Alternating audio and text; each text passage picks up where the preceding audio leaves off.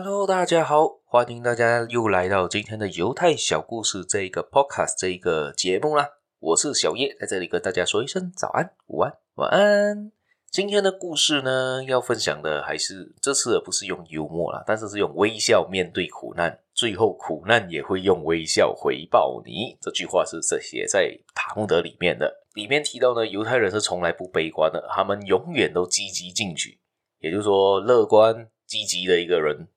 即使遇到了最艰难的困境呢，也不轻易放弃希望。即使只剩最后一口气，假如他们太早时候就已经放弃了希望，我相信在很早以前，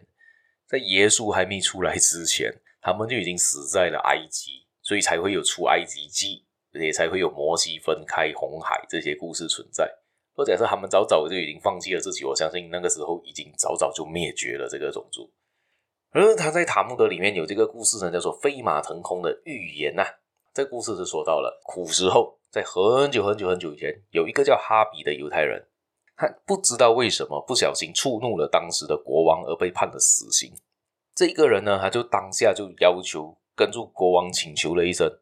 请求他饶恕他一命嘛。但是他知道他也不是这么简单可以饶恕，可以把这个叫这个国王不砍他头嘛。所以他就想出了一个方法，他就他就跟那个国王说道：“你只要给我一年的时间，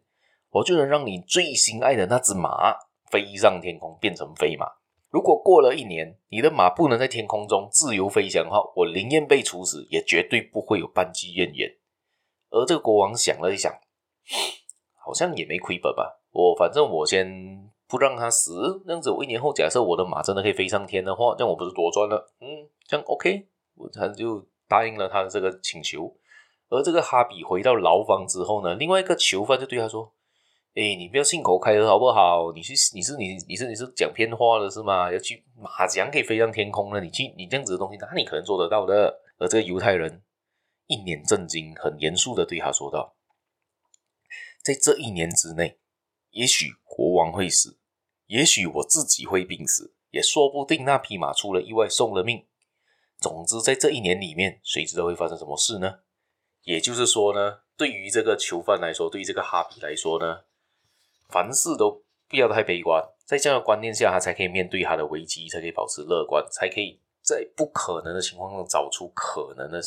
找出可能性，让不可思议的事情变成事实嘛，对不对？因为以这个故事来说呢，像他说到的嘛，可能在这一年里面，国王提早先死了，也有可能他自己先病死了，这倒不如我先。我赚到这一年活嘛，